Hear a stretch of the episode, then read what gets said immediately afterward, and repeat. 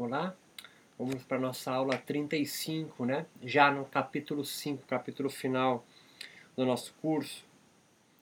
É, agora falaremos, é um capítulo talvez um pouco mais curto, mas cada, cada aula aqui do capítulo 5 ela é crucial na, na sua compreensão, né?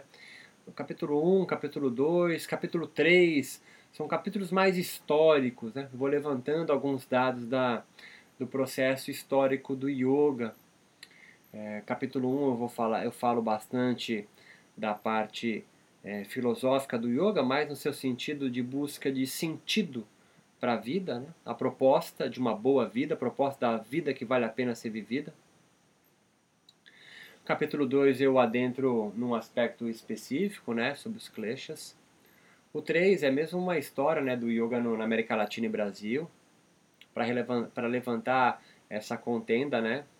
E, e, sobretudo como o yoga no Brasil se, se fez muito pelo seu aspecto terapêutico. O capítulo 4, né, as entrevistas com os yogis e cientistas, ele não é crucial para a tese. Ele é importante porque eu levanto a fala, eu busco construir a narrativa do yoga verde-amarelo, com isso, não significa que a fala dos yogis entrevistados no capítulo 4 sejam a verdade, sejam o que, o que eu me pauto é, é, unicamente para levantar meus dados. Não, não. A fala deles me ajuda a, a, a comprovar, a demonstrar é, parte da minha hipótese, mas ela não é crucial para isso. Crucial é aqui, nosso capítulo 5, a discussão de todos os, os dados relevantes dos capítulos anteriores. Né? Aqui que eu venho alinhavando os capítulos 1, 2, 3 e 4. Esse agora é o anterior, a gente falou muito sobre a, a, o processo ritual né, do yoga, aquele processo que vai levantar um espaço chamado de liminaridade, né, por Victor Tanner, e Elizabeth de Michelis é, faz a ponte para as práticas, a aula de yoga como construtor também de um possível espaço liminar, né, de um espaço entre o, o, o, o profano e o sagrado, esse espaço liminar construído por o, o, potencial né, que a prática de yoga pode levar os seus alunos, praticantes, devotos, professores, para assim retornar desse estado né, que é, é, é eu comparei com Samadhi, com uma visão maior de si mesmo. E aqui nós vamos falar agora sobre yoga como promotor de rituais corporais de cura, sim, mas na reestruturação da saúde, entre aspas, de uma nova realidade para se viver. Então, mais um passo para frente, né? Mais do que uma cura é, até egóica, né? Do próprio corpo, das mazelas psíquicas, do, da busca de um bem-estar, é, não. Aqui nós vamos dar um passo para frente. Os, os, processos rituais do yoga, produtores né, desse espaço liminar que me produz samadhi, com esse discernimento maior sobre si, mim, mim mesmo, né? E, e, o, e o meio a, no qual estou inserido, mas, sobretudo e importante, na reestruturação da saúde de uma nova realidade para se viver. O que o yoga quer, no fundo, é uma nova realidade para viver. É uma nova realidade para viver. Ele e os outros. Os Hatha Yogis, como apresentamos no capítulo 1, muito antes dos yogis modernos, já assim brincavam com a profilaxia de doenças por meio da dialética estabelecida com a medicina Ayurveda, como também numerosos exemplos de obtenção da perfeição corporal, beleza e outros poderes físicos e transfisiológicos, né, transempíricos, místicos. No entanto, havia uma preocupação em afastar-se do convívio social, né, entre eles, século X depois de Cristo, estamos falando, né, de uma Índia medieval, para se alcançar a libertação, Kaivalya, e tais poderes adquiridos por meio de suas práticas rituais, Samadhi. Eles se retiravam então da sociedade. É, se transformavam então em sadhus, eles eram celibatários, ou são ainda, né? Como já expomos no capítulo 1, o yoga acredita na sua alma imaculada, purusha, e em equilíbrio dinâmico, estado de sátvico. O contato da alma imaculada com o mundo fenomênico, o mundo profano, o mundo do dia a dia e no banco, ou seja, o mundo sensível, Logo, em relação com outras pessoas que não são sadhus, não são brahmanes, né? não são do, do, seu, do seu reduto espiritual, o complexo mente, corpo, alma, né, prakrit, como eles chamam, pode estar propenso ou fica propenso a originar as agitações na mente consciência, o famoso Tita Vrits, estes os kleshas e por fim o sofrimento, dukkha. Por isso, nas escrituras medievais do yoga afirma-se, né? É, Hatha Pradipika, capítulo 1, o Sutra 12. Deve-se praticar Hatha Yoga em uma pequena e solitária ermida, chamado Mata, livre de pedras, água e fogo, excessiva exposição aos elementos naturais, em uma região onde impera a justiça, a paz e a prosperidade. No Sutra 14, desse mesmo capítulo do Pradipika, Neste lugar, o yogi, livre de toda preocupação, dedicar-se-á unicamente à prática do yoga, seguindo as instruções do seu guru. Mas quando o yoga encontra o ocidente, este panorama se inverte e os yogis são convidados a participar mais ativamente do convívio social. E no Brasil, especificamente, são duas coisas antagônicas ao que prescreve esses dois sutras para a prática de yoga, a um Hatha Yogi. Primeiro, ele não se afasta da sociedade, ele vive embrincado na sociedade, como todo yoga moderno. Mas, em segundo lugar, uma coisa que é muito específica na, na América Latina, como nós discutimos no capítulo, capítulo 3, mas sobretudo no Brasil, são 70 anos, não há instruções de nenhum guru para nenhum yogi. É ele, sozinho, levando no peito, é que vai dedicar-se a sua prática de yoga. Não unicamente, nem seguindo instruções de um guru, mas o yoga sobrevive, o yoga vai para frente. No primeiro capítulo, descrevemos extensivamente sobre os motivos de tais transformações. Algo, no entanto, permaneceu, como as energias transfisiológicas, a ordem cósmica e a corporificação de tais símbolos. Assim como a medicalização, né, com a corporificação. Mas, ao invés da fisiologia e anatomia divina do Ayurveda, houve a sua ressignificação a partir da ciência biomédica. Vemos aí no capítulo 1, capítulo 2. Eu fico talvez repetindo isso, é vício de professor, mas acho que é bom para você, para nós irmos fixando as ideias aqui. Isso eu estou falando porque é importante esse, esse, essa, essa informação ficar clara, né? Victor Tanner, né, como vimos no capítulo na aula anterior, nos alerta que é bastante comum que os aspectos cognitivos adquiridos nos espaços liminares já podemos dizer agora no samadhi do yoga, a partir das suas práticas corporais, eles são simbolizados, né, esses passos liminares, pela fisiologia humana, diz Victor, Victor Tanner, como, entre aspas, palavras de Tanner, como modelo para ideais e processos sociais, cósmicos e religiosos. Vou parar e vou dizer isso de novo para ficar claro que é outro dado importante aqui desse parágrafo.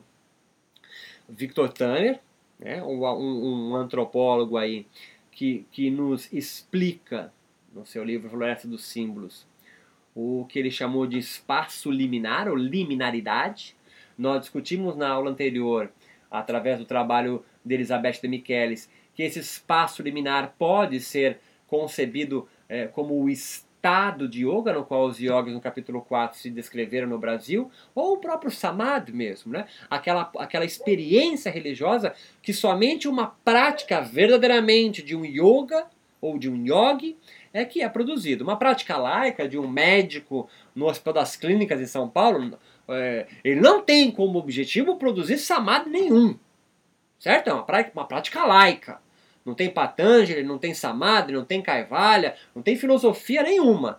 É uma prática no qual é, é, é, é, aparelhos no laboratório ligados na tomada vão medir repercussões fisiológicas. Não tem prana, kundalini, não tem nada. Então, claro, tem que estar claro isso. Prática laica é isso. Agora, se tua prática tem samadhi, tem busca por kaivalya, tem prana, tem a filosofia de Patanjali por trás, tem os Yoga Sutras, né? tem o Ashtanga Yoga, né? o caminho óctuplo proposto por Patanjali, tem leitura de Hatha Yoga Pradipika, do Geranda, texto da, da época medieval do Yoga. Isso não é laico. Isso não é laico. Então, Victor Tani nos alerta que é bastante comum que os aspectos cognitivos, né, que vem de conhecimento adquirido nos espaços liminares, portanto no samadhi, estes aspectos, né, essa vivência, ser simbolizada pela fisiologia humana como modelos para ideais e processos sociais, cósmicos e religiosos. Essas metáforas, continua o autor, são uma variante de um tema iniciático amplamente difundido, o de que o corpo humano é um micros, microcosmo do universo. Victor Tanner, livro de 2005, página 153. O que buscamos revelar, no entanto, é que o conhecimento adquirido pelo Samadhi em busca de Kaivalya pode estar estabelecendo relação direta com a permanência da crença na ordem cósmica e, portanto, com a harmonia do corpo.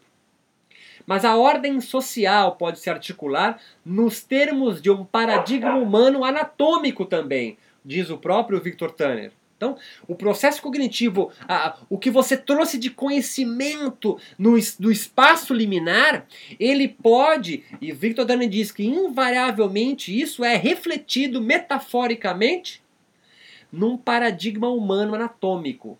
Ele vem, então, impresso, tatuado no teu corpo de experiências corporais, de experiências sensitivas.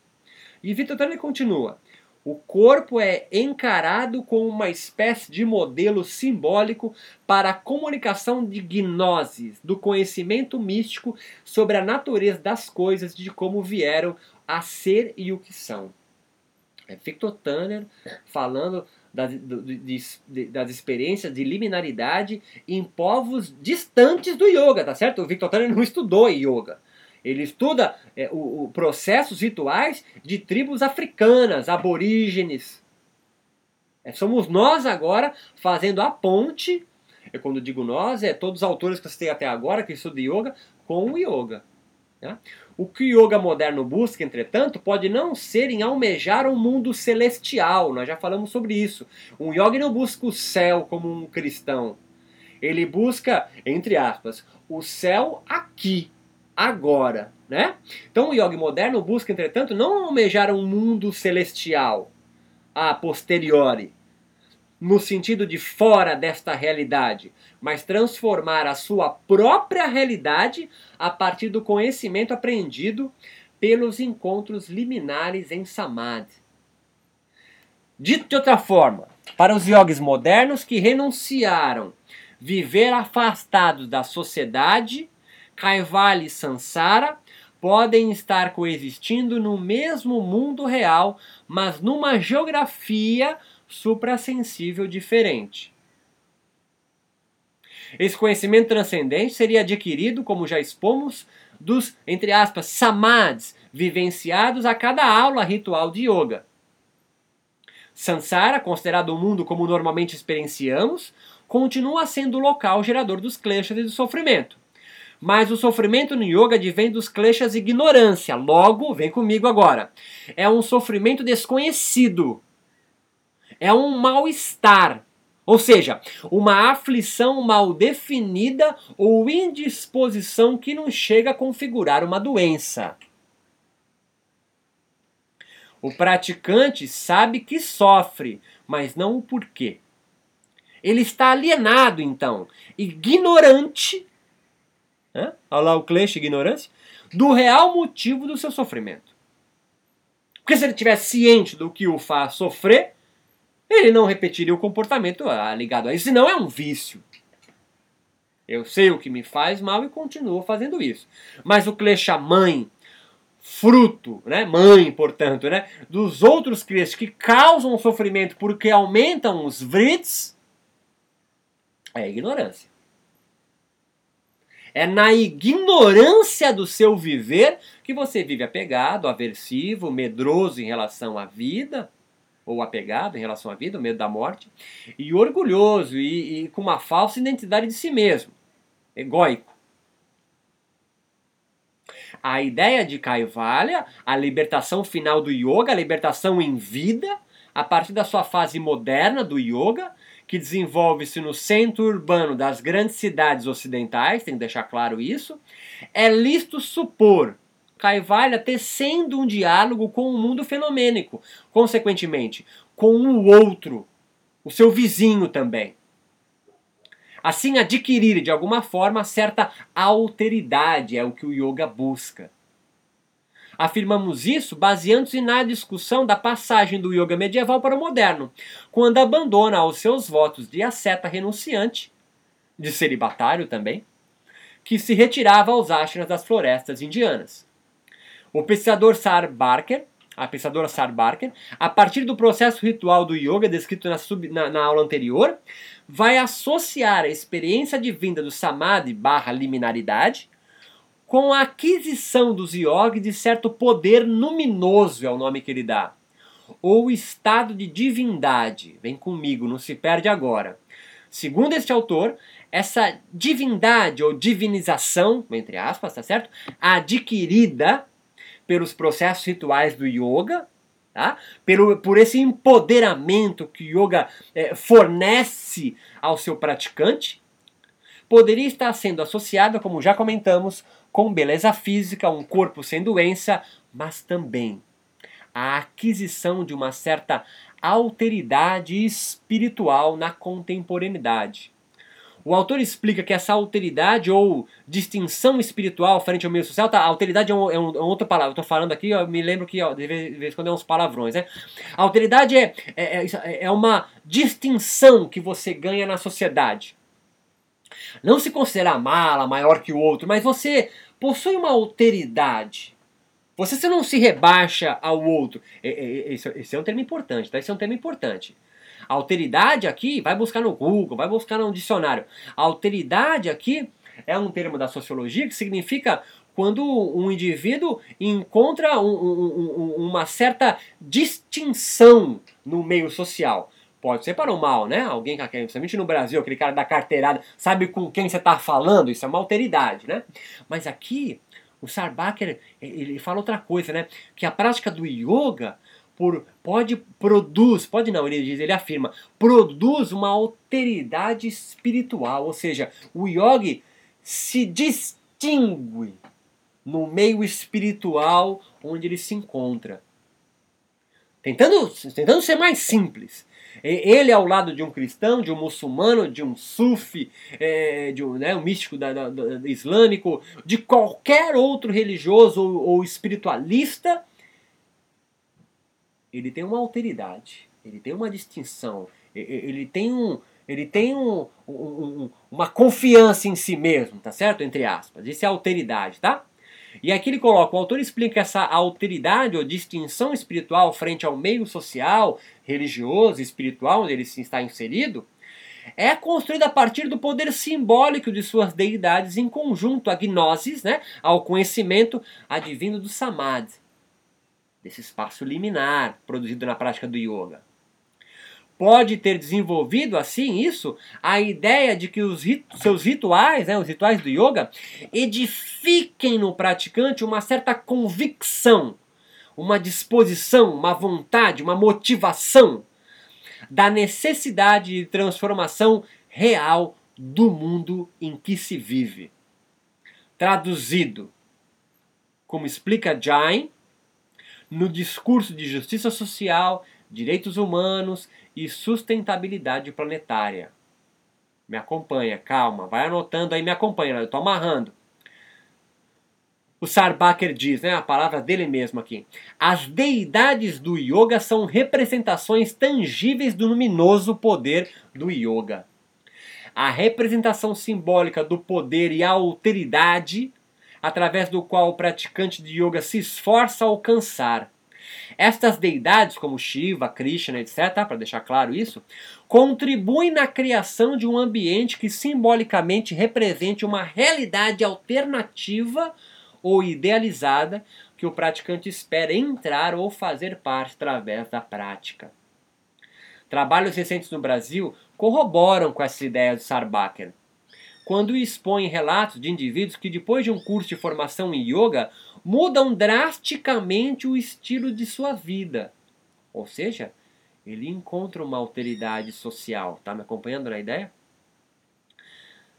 Aqui são trechos de praticantes de yoga, né? é, num curso de formação de yoga. Ele diz assim: Eu não conhecia nada do yoga, eu não fazia ideia de toda a filosofia que tinha por trás. Sabia o que todo mundo sabe, que a pessoa fica mais calma, que alonga, asanas, né? Eu tinha tido um problema no joelho muito sério e tinha ficado um, um, ano praticamente mancando. E aí superei essa fase. Teve muito de psicológico nesse meu problema do joelho, né? Eu jogava muita frustração e ele não conseguia melhorar. Resolvi que não, tudo bem, está certo. Tem coisas erradas na minha vida e eu resolvi arrumar. Outro outro praticante. Eu vejo muito nesse sentido como se realmente várias técnicas e várias maneiras de você conduzir um estilo de vida voltado para o autoconhecimento. E que consegue essa, essas várias técnicas né, integrar realmente as várias facetas da vida. Desde a sua vida conjugal, sua vida profissional a sua vida com relação com o teu corpo, com relação a tudo. Mas acima de tudo, é esse grande objetivo do autoconhecimento no sentido da libertação mesmo, de moksha, equivalente a kaivalya, né? No momento quando eu via o yoga ainda como uma técnica, ou seja, ali é, eu vou praticar o yoga e você toma contato com certas coisas, entra em certos tipos de pontos de vista com relação às, a, a, a, às coisas e depois você entra em outras práticas de trabalho e vê que tudo motiva para a prática do yoga. Hoje, para mim, o yoga é um estilo de vida, uma maneira de ver o mundo, consequentemente, a gente mesmo. Mas no início não era. Como eu falei, eu tinha um interesse desde o início que era é, uma questão física apenas. A questão da alteridade espiritual desenvolvida no praticante pode o capacitar positivamente a perceber um mundo melhor para se viver, um mundo em que os kleshas cessem de agir e o mal-estar e o sofrimento desapareçam. Segundo o autor ainda, Sar Barker, o samadhi, ou liminaridade, né, desenvolveria no praticante a fé como aquisição de certa divindade que os rituais iriam lhe proporcionando. E aí ele fala ainda: o estúdio, a sala moderna onde é praticado yoga, né, tornam-se uma morada para o divino, um espaço luminoso divino, que está mais perto do mundo ideal que os yogis se esforçam para criar ou viver. O professor Hermógenes nos ajuda a compreender essa, essa certeza distintiva de um outro mundo né, a partir do yoga. Mas neste, mundo e não em outro. Em sua obra Yoga, Um Caminho para Deus, Hermógenes nos esclarece. Que tem yoga com tudo isso, diz Hermógenes? Yoga é exatamente a viagem dos que, intoxicado de divertimento, acordado pelas abençoadas pancadas das vicissitudes, saudosos da casa do Pai, já decisivamente convertidos, tornam-se aspirantes ao eterno. Yoga é o caminho e o caminhar que conduzem a Deus. Você, ainda estranhado, poderia perguntar: como pode uma ginástica fazer tanto? Yoga não é ginástica. Nenhuma ginástica só é yoga. Há uma ginástica muito inteligente chamada Hatha Yoga que ajuda o caminhante, dando-lhe dando adequadas condições físicas e psicológicas para que vença as obstruções e as fadigas do caminhar. Mas é apenas um aspecto particular de todo um nobre sistema que, ao quimicamente leva a alma a Deus. Ele continua: Se o que mais nos afasta de Deus e nos vincula ao mundo é nosso imperfeito amar, é a nossa incapacidade para o verdadeiro amor, nosso caminhar tem de ser não contra o mundo, olha só. Não é se afastando do mundo, mas a favor de Deus. E ele continua: será a universalização e divinização de nosso amor que poderá cortar as amarras da servidão e dar-nos uma unificação com Deus que amemos, a libertação salvadora. É errôneo pensar, ele conclui, que o yogin, aquele que é praticante de yoga, pelo fato de ter despertado e visto o falso valor do que é mundano, deva abandonar a sociedade a convivência e partir para uma floresta, para a beira de um rio ou para uma caverna na montanha. Nada disso. Agora, desperto e armado de discernimento, olha lá, Viveka, que vem a partir de Samadhi, ou cognição, ou gnosis, como diz Sarbacher, mais do que antes, pode esse yogi e deve participar e de forma mais fecunda na sociedade. As narrativas quase poéticas de Hermógenes é, é, magnificamente nos conduzem a julgar que ele mesmo tem atingido essa alteridade espiritual, que lhe dava esta convicção do poder do yoga como caminho para Deus, ou, entre aspas, a palavra dele, libertação salvadora, argumentados assim por Sarbarker, por exemplo. Não é coincidência também que Hermógenes e De Rose tenham se tornado por anos no Brasil duas autoridades sobre a verdade do yoga. O primeiro exaltando o sincretismo e o segundo uma perspectiva tradicionalista, sectária do yoga no Brasil. A convivência de ambos pensamentos, entretanto, não eliminou nenhum nem o outro de atuarem no país, nem o sincrético, nem o híbrido, vindo da fala de Hermógenes, sincretizado por cristianismo, muito claro nas suas falas, nem por De Rose. Por mais contraditório que possa parecer, né? por mais é, é, é, é, é uma maluquice, entre aspas, para muitos tradicionalistas que estão atuando hoje, né? que vem de uma tradição da Índia, de guru, não sei o quê. a visão do, do De Rose na década de 60 e 70, ela é tradicionalista. Ela é ortodoxa. Porque é só um ortodoxo, é só um tradicionalista que é é, é, é, é, professa, que anuncia livros que não podem ser lidos, livros heréticos. E hoje os tradicionalistas condenam De Rose, lógico, De Rose foi expulso do meio do yoga. Mas estes também condenam livros de yoga, práticas de yoga e professores de yoga. O que eu quero dizer é o mesmo discurso tradicionalista, sectário, elitista. É o mesmo discurso dos brahmanes da Índia do século II a.C. A gente volta a isso mais para frente. Importante aqui a gente entender a ideia. A convivência de ambos pensamentos, entretanto, não eliminou nenhum nem o outro atuaram no país. Pelo contrário, ambos jeitos de viver o yoga brasileiro, apesar de contendas descritas ao longo do capítulo 3, que não vale a pena que nós voltarmos, pode ter fomentado a diversidade e singularidade que buscamos evidenciar desse yoga no Brasil. A similaridade entre ambas cosmovisões em processo ainda no Brasil híbridos e tradicionalistas, está na promessa de cura pelo Hermógenes e de crescimento pessoal em De Rose. Ambos, como vimos, sinônimos de salvação ou libertação religiosa, sempre neste mundo, não em outro. Os processos rituais do yoga para a cura ou crescimento pessoal ou vida plena pode estabelecer dialética com a saúde. E estabelece. O yoga é inerente à prática do yoga estabelecer conversa, diálogo com a saúde. No entanto, a cura restaurativa, illness, lembra a aula passada, não deve estar centrada egoisticamente em si mesmo. Caso contrário, o yoga incorre na dor decorrente do klesha egoísmo. Orgulho, falsidade de si mesmo, filho da ignorância.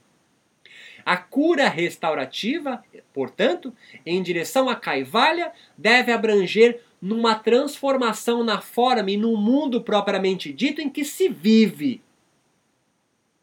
A libertação final, Kaivalya, logo, pode residir na modificação do próprio Sansara em um mundo melhor.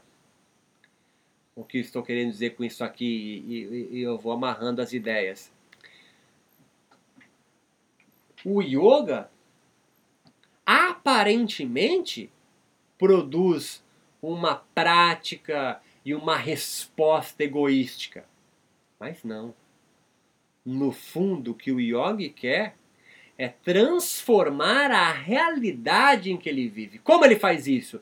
Em símbolos, em narrativas diferentes sobre o mundo e numa convicção de um mundo melhor. Não é coincidência os yogis é, é, é, modificarem a sua alimentação, por exemplo, como vegana, viverem de luz, não comerem carne agora, não é tanto mais porque carne, como eu ouvia isso na década de 80, o, a carne é, é, é, é produz o estresse e deixa a gente mais agitado, porque o animal na hora do abate. Não é só isso. Tá ligado agora à rinça, não violência. E não é só isso. É, tá ligado agora ao não maltrato dos animais. A um mundo melhor, há uma utopia por trás disso, compreende? Utopia não significa algo que não é atingível. Significa algo idealizado que ainda não foi atingido, tudo bem? Né? Utopia. Assim, o yogi vem buscando uma nova narrativa. Então não é coincidência mudar a alimentação, não é coincidência viver em comunidades do interior de Minas Gerais, em Alto Paraíso, Visconde Mauá. Não é coincidência eles venderem tudo numa grande capital como São Paulo, Porto Alegre, e irem viver numa ilha paradisíaca, plantando alface no quintal de casa e, e cultivando galinha. Um cara que era um, um, um, um empresário é um executivo, ele é, vende tudo e se muda com a família para pisar com o pé em, em bosta de cavalo. Não é coincidência isso. Isso faz parte das, das, da, da, própria ritualística do yoga, que produz uma gnose, um conhecimento, que produz então um samadhi, uma, um viveka, um discernimento espiritual, que um micro-universo yoga constrói e, e busca uma convicção de mudar o mundo para uma realidade melhor. Como o yoga, ao contrário dos católicos, islâmicos e judeus, o mundo melhor não está depois, porque para o yogi não tem o depois, para o yogi o depois é reencarnar de novo aqui e Sansara não acaba. Então o yogi consciente ou não disso, o que ele busca é transformar o mundo que ele está. Porque se ele morrer e não alcançar Caivalha ainda, ele vai voltar a reencarnar aqui de novo. Então que ele reencarne num mundo melhor para ele de novo. Tá entendendo a ideia? Então, a gente amarra aqui. O yoga produz tem uma prática ritual de cura, de cura sim. De cura do corpo, de cura do corpo. Mas de cura de outros corpos também, ah, de cura de outros corpos também. Por isso que ainda continua as ideias, eh, a ideia de energias, de, energias transfisiológicas. Mas também continua a ideia da ordem cósmica, ou seja, há uma ordem e, e, eu quero estar dentro dessa ordem. E o mundo como está agora, camada de ozônio, é, poluição, violência, está fora da ordem. O yoga chama, os yoga chamam isso de Kali Yuga. Então ele, ele, ele quer entrar na ordem no qual não está. E como que ele vai saber entrar na ordem? A partir das práticas rituais de yoga dele, ele produz um conhecimento. Ele produz então uma alteridade, uma convicção melhor de um mundo melhor. Próxima aula a gente entra então na aproximação entre relaxamento, samadhi, homeostase eterna e kaivalya, como resposta espiritual do yoga à vida social brasileira em que habitamos. Então, o que eu vou fazer a partir da próxima aula? Nós vamos contextualizar o yoga e essa busca por uma nova narrativa no contexto brasileiro.